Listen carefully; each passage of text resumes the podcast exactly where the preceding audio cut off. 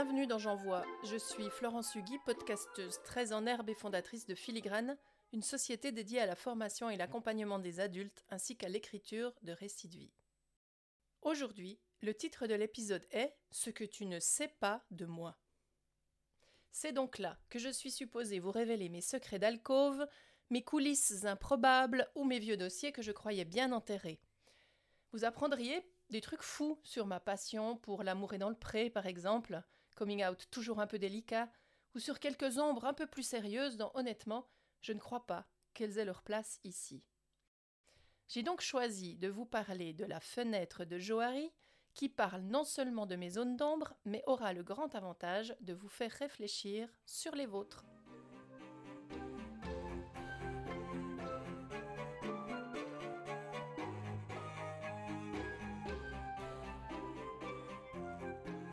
Fenêtre de Johari s'appelle ainsi en hommage à ses deux créateurs, les psychologues Joseph Luft et Harrington Ingham, qui ont simplement choisi chacun un bout de leur prénom pour créer l'acronyme Johari. J-O-H-A-R-I. C'est un outil d'introspection très simple qui permet de discerner à la fois ce qu'on montre de soi, ce qui est public et ce qu'on dissimule. Parfois, même pour soi-même. Et surtout, on s'intéresse aussi à comment les autres nous voient, ce qu'ils perçoivent de nous.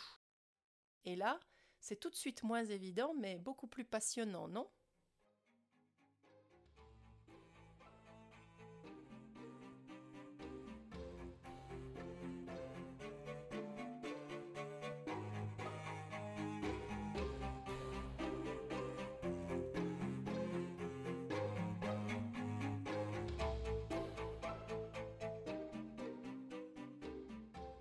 Alors, comment ça fonctionne? C'est assez simple. Imaginez un carré divisé en quatre parties. La première de ces parties, c'est ce qu'on appelle notre zone publique. C'est en fait ce qu'on connaît de soi, ce que vous connaissez de vous et ce que les autres connaissent aussi. C'est ce qui est public, quoi. C'est ce que nous faisons dans la vie, nos études, notre lieu de vie, notre milieu social, plein de choses qu'on peut partager sans souci avec les autres, qui finalement euh, reste un peu superficiel quand on a envie de rencontrer ou de connaître quelqu'un un peu plus en profondeur, mais qui n'est pas compliqué à partager. La seconde case, c'est celle qu'on appelle notre zone cachée. Alors là, c'est ce que vous, vous connaissez de vous, mais que les autres ne savent pas. C'est un peu la façade. Hein c'est un petit peu ce que nous ne pensons pas utile à partager avec les autres, ou alors qu'on n'a pas pensé à dire, ou que nous n'avons pas envie de dire. On n'avait peut-être pas pensé que ça pourrait intéresser quelqu'un. Ça peut arriver. C'est par exemple ne pas dire que faire un podcast sans invité pour ne parler que de moi est une immense sortie de ma zone de confort. Que en fait je fais jamais ça. Et que quand j'ai choisi de me lancer dans cet exercice, eh ben en fait je n'ai pas envisagé une seule seconde que des gens, vous en l'occurrence, écouterait ces élucubrations. On arrive déjà à la troisième case, qu'on appelle la zone aveugle. Là, on va mettre tout ce que vous ne connaissez pas de vous, mais que les autres connaissent. Les autres savent. C'est l'image que les autres ont de nous et que nous ne voyons pas ou que nous ne connaissons pas. Je ne sais pas quelle est l'image que je projette sur les autres. Parfois, je suis surprise des retours qui me sont faits parce que je n'imagine pas que les gens me perçoivent de telle ou de telle façon. C'est en fait tout le champ de notre inconscient. Euh, tout ce que nous faisons sans même penser que ça se voit. Euh, ça passe par nos tics de langage, par notre euh, communication non verbale ou par nos lapsus. Mais ça passe aussi par toutes sortes d'activités, toutes sortes d'actions qu'on peut mener sans même se rendre compte que les autres perçoivent quelque chose de nous que nous ne connaissions pas du tout. Pour exemple, euh, moi, il m'est arrivé d'avoir des sollicitations professionnelles pour des choses que je ne savais pas du tout que je savais faire. Mais les autres, des clients potentiels, avaient vu avant moi un truc qui m'avait totalement échappé et qui finalement était tout à fait dans les possibles, dans les capacités que je pouvais euh, mettre à disposition des autres. Et vient alors la quatrième et la dernière case qui est peut-être la plus intéressante, qui s'appelle la zone inconnue. La zone inconnue, c'est tout ce qui est inconnu de soi, mais inconnu aussi des autres. c'est en fait notre potentiel, notre Graal, notre potentiel inexploité, nos talents, nos ressources pas encore exprimées, nos désirs et tous ces besoins qui sont très enfouis en nous et qui sont pourtant existants mais dormants. C'est notre devenir, ce qu'on pourrait appeler notre vivier, notre champ de semis. Euh, j'aime bien l'idée d'avoir un champ de semis intérieur, pas vous?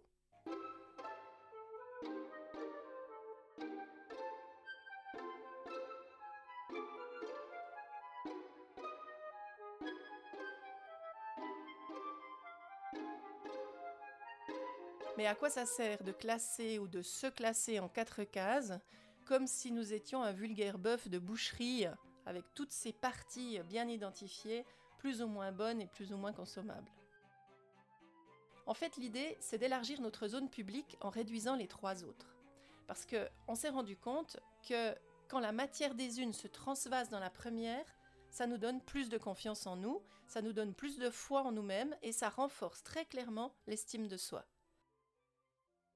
Parce que tout ce qui est transvasé dans la zone publique, dans la zone qu'on peut partager avec les autres, va faire de nous des êtres plus solides ou plus alignés ou plus en phase finalement avec qui nous sommes et au fond plus complets.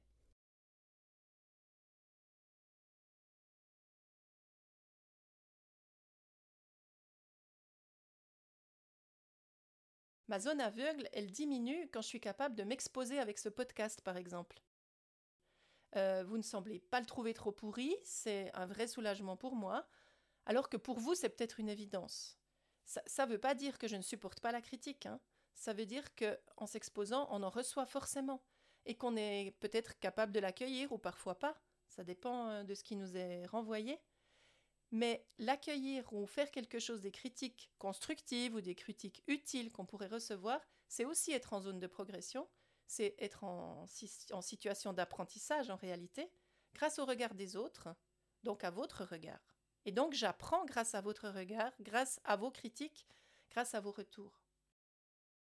Et, et vous savez, en fait, je ne suis jamais obligée de prendre toutes les critiques. Je peux choisir celles qui me parlent, celles qui me parlent moins, celles qui ont du sens pour moi, celles qui en ont moins. Alors je prends celles que je peux comprendre, puis les autres, je les garde dans ma poche. Parce que parfois, elles sont encore issues de ma zone inconnue, et ça vaut peut-être la peine de garder ces éléments-là pour les ressortir à un moment où on peut les comprendre, où on pourra leur donner du sens.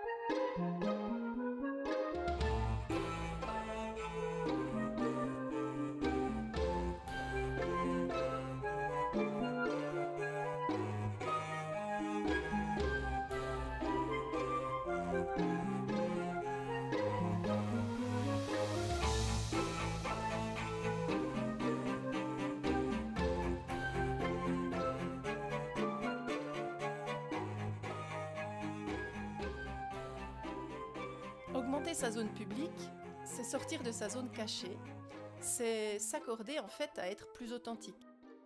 C'est par exemple ici raconter des échecs, partager des émotions, vous toucher en me montrant vulnérable. C'est un gros exercice pour moi, mais je sais aussi que toucher l'autre ne se fera que grâce à des récits où je me mets moi-même en situation de sensibilité et que cette zone sensible fait que nous, sommes de nouveau en contact, nous sommes de nouveau en lien, et que c'est là que se passe la vraie rencontre en réalité.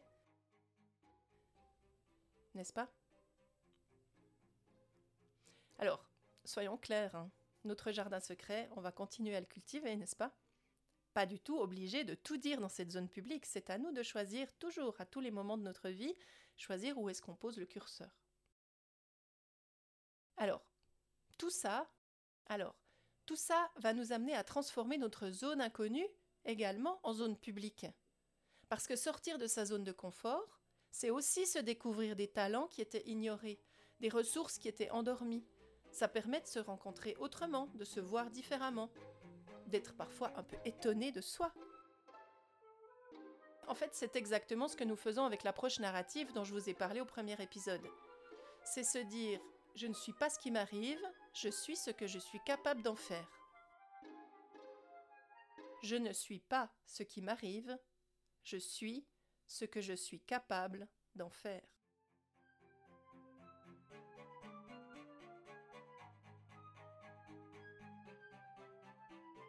Donc sur un document que vous trouverez en lien dans les notes d'épisode, je vous ai préparé un de ces carrés en quatre zones.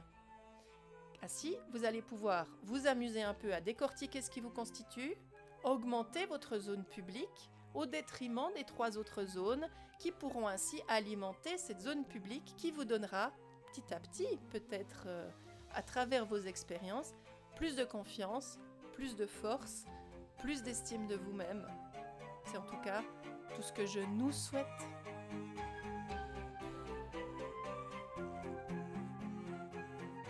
Merci de m'avoir écouté jusqu'au bout. Je vous donne rendez-vous demain pour une autre étape de J'envoie.